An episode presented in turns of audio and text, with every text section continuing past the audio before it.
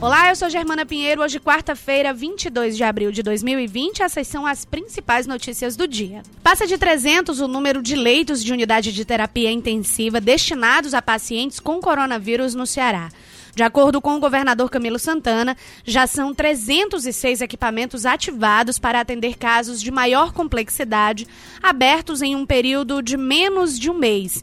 Desde a semana passada, o crescimento foi de 53 leitos.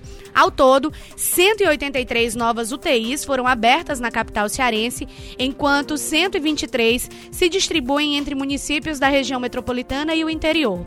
A expectativa, se continuar com o crescimento de 10 leitos diários, é de chegar a 556 UTIs no estado, de acordo com Camilo Santana. O Ceará chegou a 227 mortes por Covid-19 até a última atualização da Secretaria de Saúde. Duas famílias de Fortaleza experimentaram a dor de perder um ente querido para o novo coronavírus, seguido do transtorno devido ao enterro de um corpo errado. No último domingo, o paciente Carlos Alberto Barbosa Viana, de 76 anos, sofreu uma complicação cardíaca e não resistiu ao tratamento. Ele estava internado na unidade de terapia intensiva de um hospital que fica no bairro Meireles, aqui em Fortaleza, desde o dia 30 de março. A família, no entanto, sepultou o corpo de outro paciente do hospital. Na cova que deveria ser de Carlos Alberto, foi enterrado Francisco Anastácio de Lima, de 70 anos, que também faleceu em decorrência da Covid-19. A família do paciente, sepultado duas vezes, vai entrar com ação de reparação por danos morais contra o hospital e pedido de abertura de inquérito para apurar se o corpo foi exumado sem autorização judicial, que é obrigatória. Uma comissão criada pelo governo do estado com representantes do executivo e de entidades da sociedade civil começa a discutir hoje o plano de retomada das atividades econômicas do Ceará, que completou um mês sob vigência do decreto que suspende o comércio. Em conversa com o jornal o Povo, o governador Camilo Santana afirmou que esse grupo de trabalho, instituído por meio de decreto e integrado por profissionais da saúde, desenvolvimento econômico e do setor produtivo, vai apresentar avaliação do cenário em meio à pandemia da Covid-19 e também alternativas para a reabertura gradual do fluxo de negócios cearenses. Camilo disse que já existe um diagnóstico, uma perspectiva, então, a partir dos dados que o governo tem, deve começar a discutir as possíveis ações que poderão ser feitas para retomar e recuperar a atividade econômica no estado.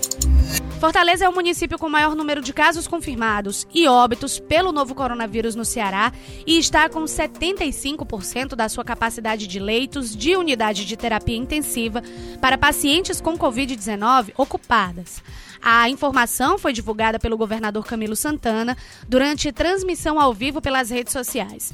Considerando os 186 novos leitos de UTI abertos pelo governo do estado exclusivamente para o tratamento da Covid-19, 137 encontram-se ocupados.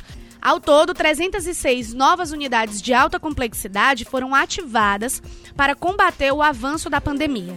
Cerca de 600 enfermarias também foram abertas, considerando hospitais de campanha e anexos às unidades de saúde já existentes. A expectativa, de acordo com o chefe do executivo estadual, é chegar a 556 leitos de UTI abertos até o próximo mês. Um edital de chamamento de mais profissionais de saúde já foi encaminhado pelo estado.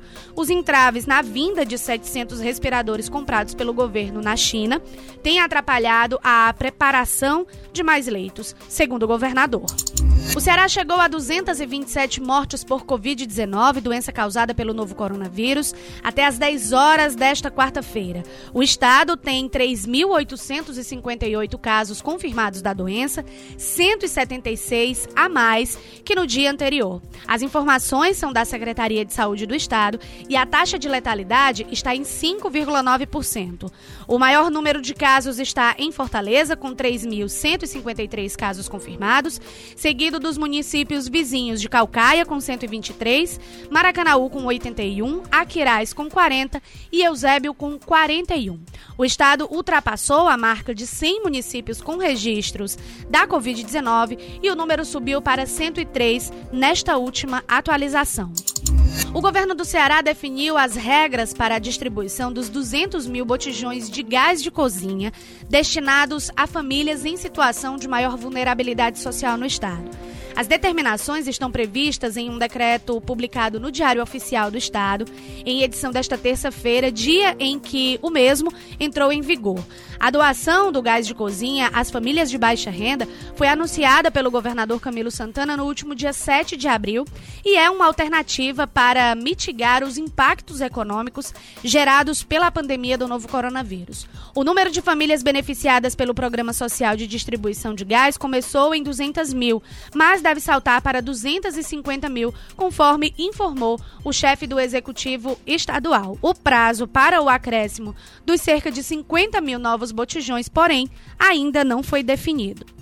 Essas e outras informações você acompanha no povo.com.br.